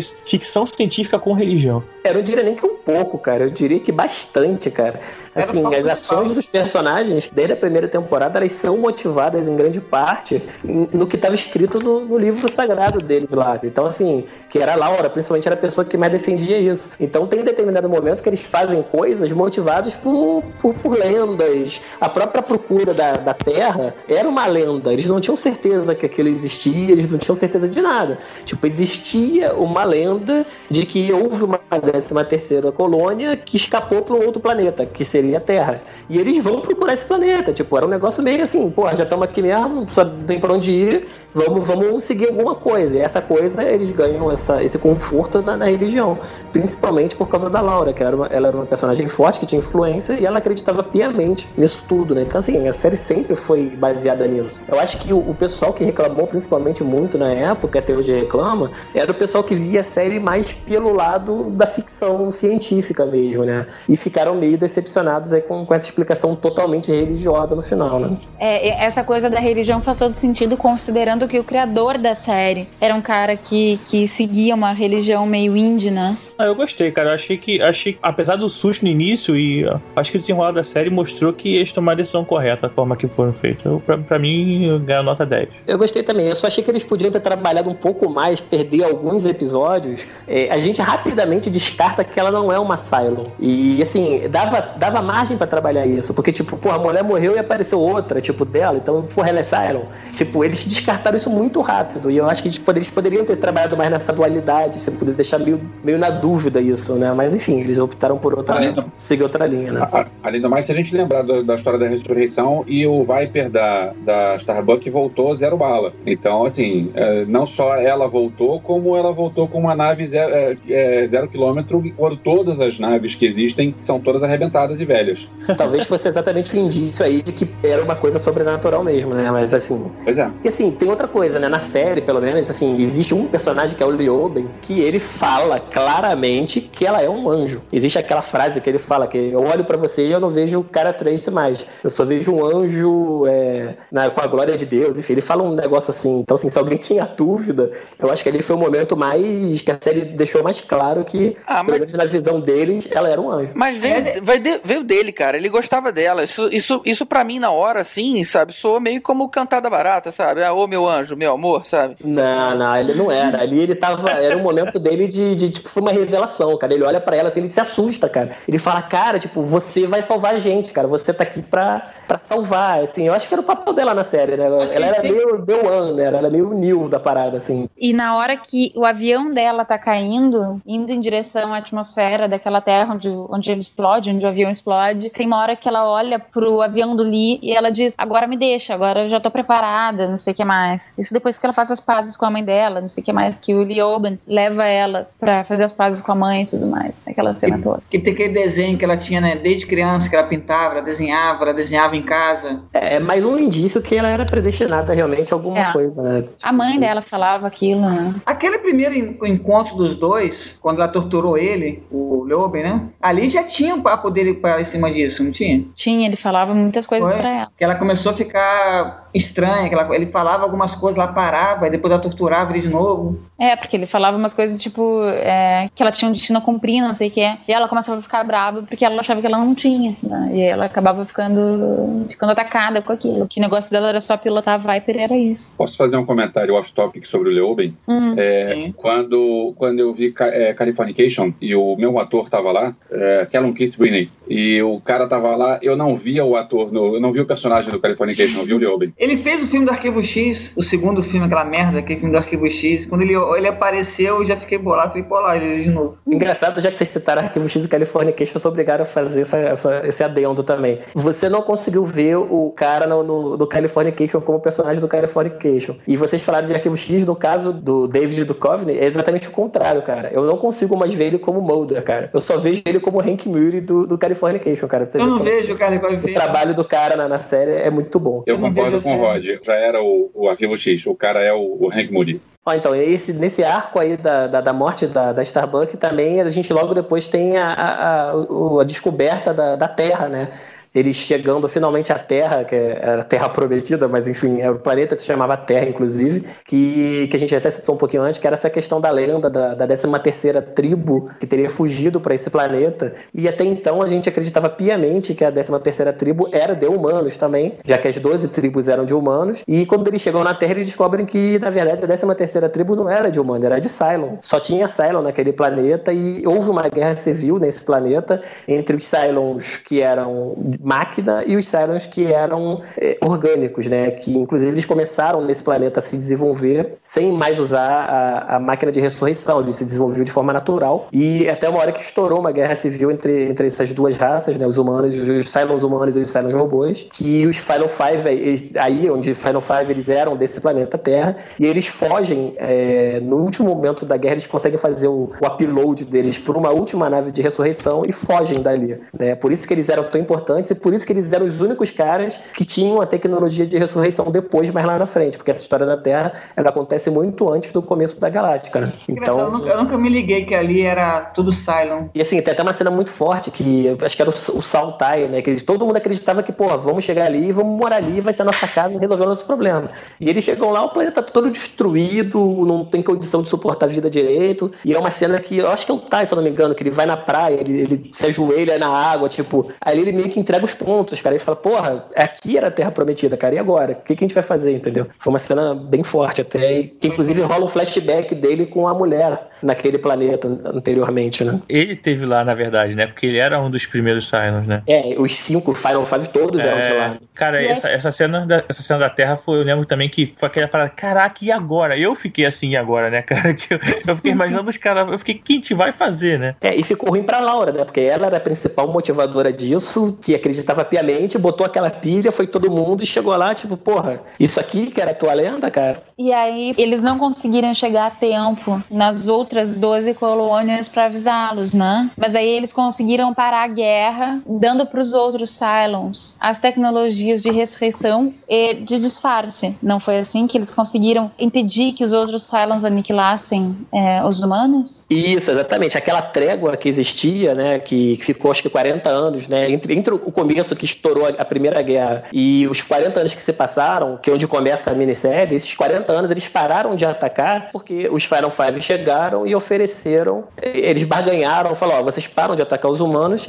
em troca a gente dá para vocês a tecnologia de ressurreição e dá para vocês a, a, forma orgânica, né? É, mas aí vocês falam, pô, então um puta furo de roteiro, né, cara? Mas não é, porque aconteceu. Aí é aquela história do The Plan, que o Kevin, ele. E depois que eles fizeram esse acordo, né, e fizeram essa troca, o Kevin, ele simplesmente ele, ele apagou a memória desses cinco Cylons, então eles não lembravam mais de nada, e ele também reprograma todos os Cylons robôs a esquecerem que esses caras existiam. Então, por isso que ninguém. É como se nada tivesse acontecido, e aí eles voltam, depois desses 40 anos, aí a, realmente a, a retomar a guerra, né? E ele também faz. O Kevin também faz uma lobotomia nos robôs, né? Isso, É, exatamente. também acho uma, um negócio interessante, assim, que é bem da personalidade do Kevin. Ele quer aqueles robôs como cachorrinhos. Assim. Então ele faz uma lobotomia, ele tira o livre-arbítrio, digamos assim, dos robôs, dos centuriões. Tanto que ele, que ele fica furioso depois quando ele percebe que as rebeldes, né, que as Cylons rebeldes, elas, elas devolvem o livre-arbítrio aos centuriões.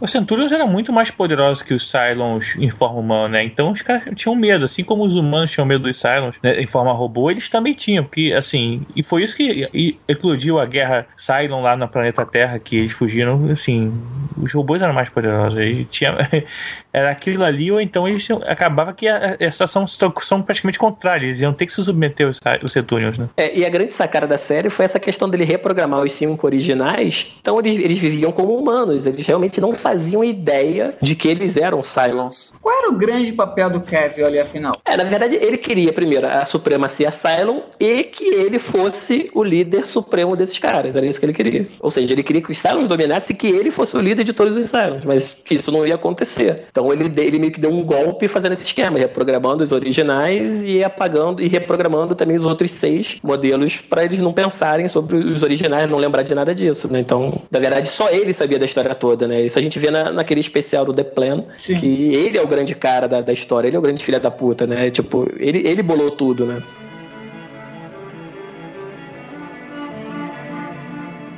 Pergunta, vocês entenderam aquele lance da, daquela catedral, cara, maluca que tinha lá no que foi bem na conclusão da, da saga, eles, eles levam a garotinha, a filha da Boomer. Da Sharon, da Sharon. A filha da Sharon. Sharon É, a Sharon era a Bulma, só que essa, essa Sharon era a Atena, no caso. É, tá, é, é. E aí é, eles ambientaram aquilo naquela catedral que seria faziam referência àquela, às colônias de, de Cobol, a Opera House. Eu sei que eu me perdi legal, cara, nessa parte. É, a catedral era só o delírio da, da Laura. A representação que ela fazia sobre tudo que estava. O que iria acontecer dentro da galáctica. Então a Não é só delírio, só um pouquinho, não é só delírio dela, gente. Exatamente, era uma visão.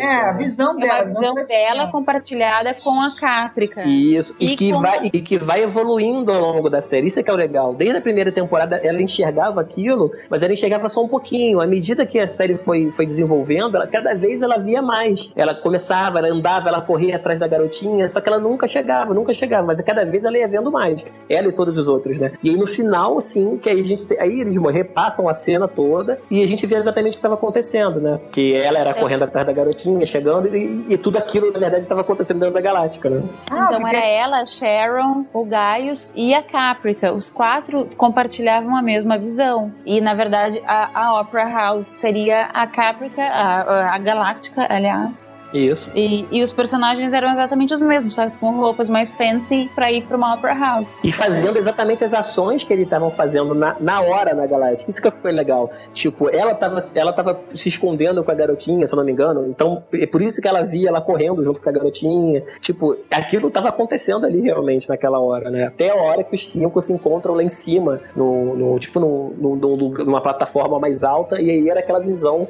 daquelas cinco figuras que ela sempre via, né? E isso aconteceu naquele momento crucial que foi a invasão do planeta Cylon, sei lá, não é um planeta, né? Onde, que era a casa dos Cylons, onde eles moravam, que houve aquela ação suicida. Ali perto do buraco negro. É, que era exatamente o que, final da tem- série, né? que era a casa do, do- a base, um planeta Cylon, não sei se aquilo era um planeta, não- nunca entendi que aquela, aquela estrutura. onde Era eles uma moravam, base, né? Era uma base, Cylon, né? Mas era uma. Era. Exatamente, é exatamente o final da série, né? A Galáctica ela, ela entra ali meio que na cabeçada, então ela entra meio que batendo naquela nave, ela fica meio presa ali, tipo, ancorada, mas ela entrou batendo, então ela tava meio, ficou ali e os caras acabaram invadindo a Galáctica, né? Tudo Naquela- acontece ali. E a visão da Laura acontece ali. A Era, a filha, que era meio Cylon, meio humana, ela acabou se tornando muito mais do que apenas uma criança, né? Ela acabou sendo uma referência ali pra relação humano-Cylon, pra esperança, né? E o fato de eles poderem se reproduzir, né? Porque depois veio mostrar que praticamente todos nós somos meio Cylon, meio humano. né? Na verdade, exatamente, o final da série, né? Eles deixam claro que nós, a nossa raça, é meia Cylon, meio humana, né? Tem, tem aquela, aquela reportagem no jornal, né? Que eles falam, ah, encontrado fóssil que pode ser o elo entre, entre os humanos, o elo perdido, e fala, ah, eles vão chamar de Era. Inclusive, tá é isso que tá na matéria, né? Pra exatamente, se vocês não se ligaram ainda, tipo, ó, é, nós somos descendentes dessa garotinha que era meio Cylon, meio humana. Então, todos nós somos, né? Esse final é sensacional, cara. Quando tem, tem aquela viagem no tempo que mostra a gente. Cara, isso aí acho que não, tem, não tinha modo melhor da série acabar. É, a gente, a gente pulou algumas coisas aí, mas que aconteceram antes dessa cena da Galáctica, principalmente, né, do- dos Final Five, é, é exatamente aí que, que, que nessa cena e o, Kevin morre, eu acho que é nessa hora que o Kevin morre, né? E aí eles ficam, pô, beleza, mas a gente tá sendo puxado pra um buraco negro, e agora? O que, que a gente faz? Que é, pra mim, é a, é a cena mais legal da série, cara, que é exatamente. Eles acabaram, quer dizer, eles eliminaram a ameaça Cylon que tava dentro da nave ali, mas, tipo, a nave tava sendo sugada pra um buraco negro, como eu falei, ela tava meio batida ali na, na, na nave do Cylon, ela não podia sair andando normalmente, ela tinha que fazer um pulo, né? Que pra mim é aquela a cena mais fantástica da série, que aí tá o Adama e a Laura ferrados lá no chão, bem feridos, e só sobrou Starbuck, né? E aí o Adama fala pra ela, pô, pula essa nave, vamos sair daqui, cara. Ela fala, pô, mas eu não sei pra onde ir, pra onde que a gente vai? Ele, pô, não interessa, pula. E aí que tem aquela cena fantástica, que começa aquela musiquinha, né, maravilhosa, que vai tá tocando no fundo aí agora, vocês estão ouvindo. E, porra, que, que ela lembra de tudo dela desde criancinha é, os desenhos que ela fazia, a, a, questão da música que ela ouvia, dela conversando com, com, o pai dela, que ela começou a anotar a letra da música, converteu em números, e aí ela tem aquela sacada fantástica de pegar esses números que ela ouvia da música e converter em coordenadas. Ela digita aquela a música uh, na Galáctica e faz um salto assim, às cegas. Tipo, ela não sabia onde que aquilo ali ia, ia parar. Nesse momento, todas as pessoas estão em pé assistindo, né? e aí eles param num planeta que, quando a câmera afasta, a gente percebe que é a Terra. A nossa Terra, né? Então, assim, porra, pra mim isso foi um final fantástico, cara. Tipo, os caras chegaram na nossa Terra. Aí, no final das contas, eles chegaram lá e tiveram a excelente ideia de abrir mão de toda a tecnologia possível até o momento, jogar pro sol, e todo mundo achou isso uma ideia ótima. Ah, mas foi, cara, mas foi uma ideia ótima. Era isso que Pô, eu ia cara, comentar. Eu ia Sério que foi uma... Cena, cara. Ah, tipo assim, abriu mão da, da medicina, abriu mão de, do basicão, cara, jogar no sol pra gente colher horta. Seu ingrato, você só tá vivo falando isso hoje porque eles fizeram isso, cara. Senão a gente já teria se destruído, como aconteceu anteriormente e vai acontecer de novo, que é o mote da série, né, cara? Eles fazem isso exatamente pra garantir que, porra, cara, a gente vai voltar a ser primata ali um pouquinho melhor, cara. É viver de hortinha, a gente só tem escrita aí fala, cara. Vambora. Não vai ter nada mais eletrônico pra, pra é, tecnologia nenhuma que é pra garantir que a gente não vai cair no mesmo erro, né? E, na verdade, a grande ironia do final da série, né? Mostrando o robozinho Aimo lá da Sony, da Honda e o cacete, é que, porra, não adiantou, cara. Demorou um pouco mais, mas a gente tá seguindo o mesmo caminho, né? Quer dizer que não emocionou, não te emocionou, GG? Você vê a, a Galáctica indo pro sol com as outras naves sendo destruídas? Não, é, sim. Pô, aquela cena foi emocionante, A, a cena foi forte, mas eu não deixei de pensar assim, não acredito que eles estão fazendo isso. Eu também não, achei é uma burrice tremenda. Mas a burrice é maior, para mim, não era nem destruir a Galáctica em si. Para mim, a burrice maior é essa questão de ver a tecnologia em si como boa ou má. Porque não é tecnologia, não é vacina, não é medicina que é ruim, é, não é um veículo que te leva mais longe, mais rápido, que é malvado. Você abriu é mão do conhecimento, cara. Tecnologia. Você, é, você jogou fora o conhecimento todo, cara. Isso é que é meio sinistro. Cara, mas foi uma ação, foi uma ação desesperada, cara. Qual era o histórico que eles tinham? Porra, as 12 Cobol fez o Cylon e deu merda. Todo mundo fugiu. Os 12 Colônia fizeram o Cylon, fizeram, fizeram a tecnologia, fizeram o Cylon e deu merda. Porra, o que, que a gente tem que fazer agora pra quebrar esse ciclo? Porra, o que, que é o negócio em comum? É tecnologia. Então vamos eliminar a tecnologia da jogada. Foi um pensamento lógico, assim. Era, era o que tinha que fazer, entendeu? É, só que eu acho que o ponto que o GG levantou é o seguinte: que alguém pensou nisso, beleza. Agora que todo mundo concordou feliz, alguém ia dizer, ei, peraí, mas será que essa atitude é a atitude certa ou será que a gente tá fazendo uma grande burrada e vai dar muitos passos atrás? É, exatamente. Todo mundo abrir mão, ah, tá bom, agora a gente vai viver de colher tomate, sabe? De um jeito tão fácil assim. Não sei, eles brigavam por tudo muito fácil, sabe? Faltou ali uma certa discórdiazinha. É bom. Pô, eu não achei, eu não achei ruim, né? Os caras estão vindo em nave, estavam todos ferrados. Os caras chegaram na Terra, cara, um planeta lindo, porra, campos verdes. Cara, os caras estavam felizão, cara. Acabou a guerra, eles estão salvos, cara. Eles não estavam pensando no, porra, não, eu vou manter a minha navezinha ali. Cara, eles estavam ali, cara. É, tava todo mundo dando a mão, cantando Age of Aquarius, né?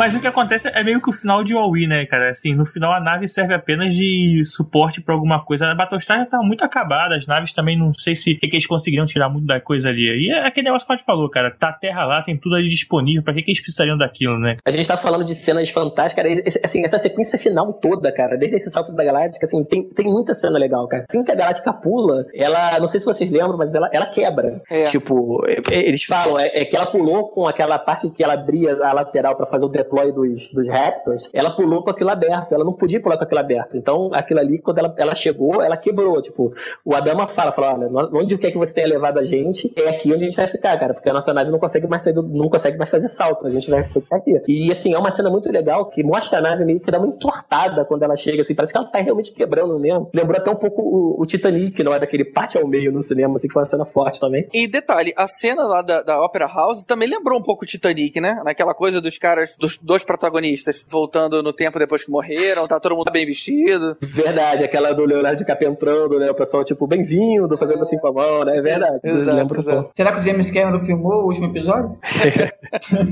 E tem também mais uma cena também, né? Essa cena que a nave vai pro, pro sol, que é a cena do Adama se despedindo da Galáctica e ele pegando o Raptor velho dele, né? Escrito Husker, que era o, o codename dele lá, né? E ele pegando aquele Raptor e saindo da Galáctica pela última vez, falando, porra, é agora, tchau. Pô, foi bem legal se despedindo e pegando o Raptor dele velho de guerra, que na verdade acho que eu não lembro dele ter pilotado antes da série, acho que ele só pilota ali. Essa hora que ele vai pra Rosley, né? Ele leva a Rosley embora no- na nave dele, no Raptor dele, que era o Husker, né? Que era. E ela morreu, inclusive. Ele foi enterrar ela, não foi ou não? Foi. Uhum, foi. Foi, foi, foi. Agora, Ele Ela tinha, ela ela um tinha um câncer ferrado, né? Assim, ela tinha um câncer ferrado e acabou que ali naquele momento foi o último suspiro dela foi conseguir chegar na Terra. Ele se afastou da, da comunidade. Ele quis se isolar num outro canto, encolher lá e, e quis virar um eremita, sei lá. Um eremita que era um dono da única nave. Esperto, cara. Eu ia falar isso, cara. Você tá falando daquela tecnologia, mas ele ficou com o Raptor. Nenhum arqueólogo achou até hoje que ele é Raptor. Então, mas, pô, se era pra ficar com alguém que ficasse com ele, né, cara? Mas é que ele escondeu, ela escondeu muito bem que até hoje ninguém achou. Você que Existe- pensa, cara, a área 51 tá aí. Olha. Existe uma corrente bem nerd também, que, que falam que o, o Tiff, né, ele, ele também é outro que foi se isolar, e na série ele fala que ele vai para Highlands, né, e aí existe uma, uma corrente nerd que, que quis dizer que, porra, os caras estão fazendo uma menção aí ao Highlander, né, cara, que era um cara que não morria, porque ele era Cylon, era o cara que não morria, que vivia nas Highlands, né, então, tipo, Ah, Putz, tem um, é, então tem um, um, um nodzinho aí pro, pros nerds de, de Highlander, né.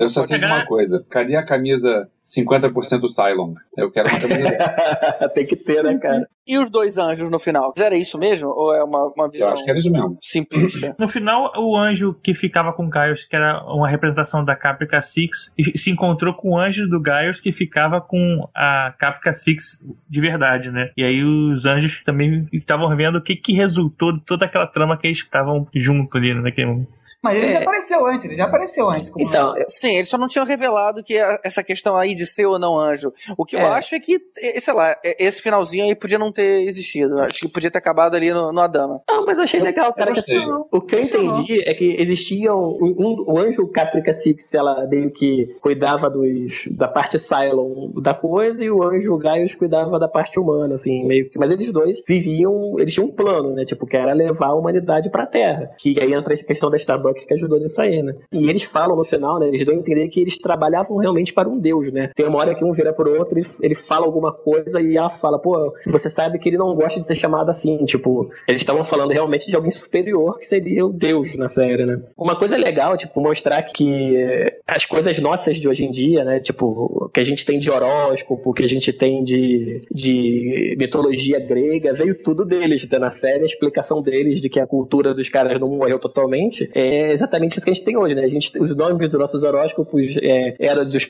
eram os planetas das 12 colônias, a mitologia grega, né? Tipo, Apolo, é, é tudo que tinha naquela época, né? Mas eu E vou te falar, ainda bem que pelo menos hoje a gente não tem a mania de cortar o canto das folhas. Verdade. Sabe que eu já tava pensando nisso? Como é que ninguém parou pra fazer caderninhos e não sei o que de Galáctica? Porque, É, né? cara, isso ia vender muito. É, e assim, a grande, a grande ironia da, da, da, da questão religiosa da série, né, é que os caras lutavam tanto para defender o, o politeísmo, né, que os humanos acreditavam, e hoje qual é a religião mais popular do planeta? Católica, que acredita em quê? Um Deus único. Olha que coisa legal. Então, tem muita coisa da série aí que a gente não falou, como a trilha com All Along the Watchtower e os, e os Cylons se reconhecendo e mais sobre a era, muita coisa assim que a gente deveria, ficaria horas e horas aqui falando, mas eu acho que cada um tem seu momento mais marcante e acho que a gente conseguiu citar pelo menos os principais para mim. Eu vou aproveitar e vou terminar então o cast com a trilha clássica da, da série de 78. Que, por sinal, é muito melhor do que a trilha. da- É uma das poucas coisas que no original é melhor do que o, a série nova. Cara, eu, eu, eu vou discordar, cara. Eu acho a trilha da, da série nova fantástica. É o, é o Ben McCreary que faz. Esse cara, depois de Galáctica, ele, por exemplo, ele faz a trilha de Da Vinci, que é maravilhosa, a trilha de abertura da Da Vinci's Demons. Ele faz a trilha do Agents of Shield, a série nova da Marvel. O cara, depois disso, passou a fazer um monte de coisa. Dead, ou seja, Do Walking tem nada- Dead também. Não tem nenhum- nenhuma trilha é, marcante. Agora você ouve a, a outra que foi feita em 78, todo mundo lembra até hoje. Como que numa trilha marcante, cara? A abertura do Walking Dead é marcante, a abertura do Da Vinci é maravilhosa, cara, é super marcante. Mas assim, a minha É. questão é que no, no, no Blu-ray, nos extras, né, existe uma entrevista com ele que, na verdade, a, a, música dele se tornou muito importante na série, né? Que era pela música que os Cylons já conheciam, que eles eram Cylons. A- tem a questão da música final da Starbuck, que ela lembra da música pra fazer o salto. Então, assim, a música meio que virou um personagem no final, né? E eles usavam a música do, do Bob Dylan, é, que não é do Jimi Hendrix, todo mundo acha que é, é a música do Bob Dylan, que é o All Along the Watchtower, que é- era a música dos Cylons, na verdade, né? E a Starbuck, exatamente nessa cena do Jump, inclusive ela cita uma frase da música, né? Que ela fala, pô, tem que ter alguma forma de ser daqui, né? Querido, there must be some way out here. Então, tipo, a música é muito importante na- na- nessa série nova e eu acho que o cara mandou bem pra caramba, cara. Já mostra que o Silence tem bom gosto. Agora aqui eu quero fazer, fazer uma referência de que a banda Stormtrooper de sucesso na JediCon de 2013 e na de 2012 também tocou essa música tema de Battlestar Galactica. E pra quem for na JediCon de 2014, provavelmente se tudo der certo vai ouvir também. o tema da original e emendado no tema da nova. Aproveitando o jabá, deixa eu falar um jabá também. É, vocês podem procurar no canal Percevejo Filmes no YouTube o filme Duelo Impossível. É, a história mostra é, referência à Guerra nas Estrelas e Star Trek. Só que a cena extra dos créditos é Battlestar Galactica. Beleza, vai estar linkado aí no, no nosso post aí. O, tudo, tudo que a gente citou aí vai estar linkado no nosso post. Então é isso aí, gente. Então ficamos por aqui. Não deixem de olhar no nosso Facebook, dar um like na página, assinem os, os casts. A gente está trocando de feed. Os dois endereços a gente vai, ainda vão estar funcionando, mas a ideia é passar para o feed novo. Dá uma olhada no post para ver qual é a informação nova, troquem seus, seus feeds e até semana que vem. Sou sei e all. Sou seu e ó. Sou sei eu. So, say we So all. say we all.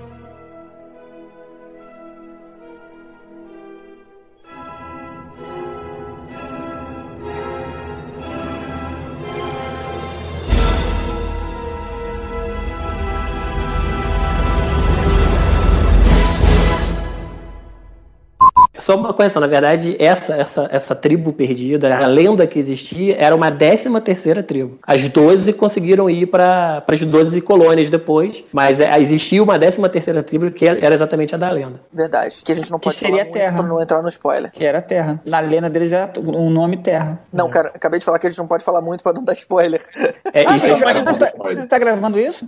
Ô, Magal. Claro que tá gravando. não, não, eu vou ligar. o- Ih, esqueci de gravar. Vamos repetir tudo?